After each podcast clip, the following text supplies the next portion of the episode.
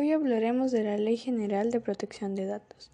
Los datos personales son la información que permite identificar a un individuo como, como son sus nombres y sus apellidos, sus domicilios, su teléfono, su historia laboral y académico, sus datos patrimoniales y financieros, su firma y así como sus características físicas, incluyendo datos biométricos como el iris o la huella dactilar.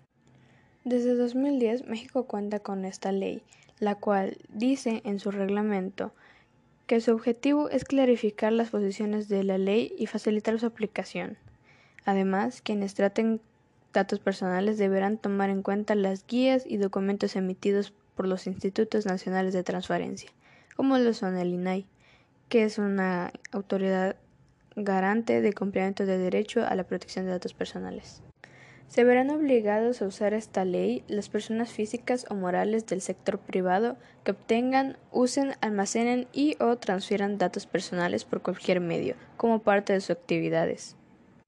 Se trata de dos personas denominadas como el responsable y el encargado.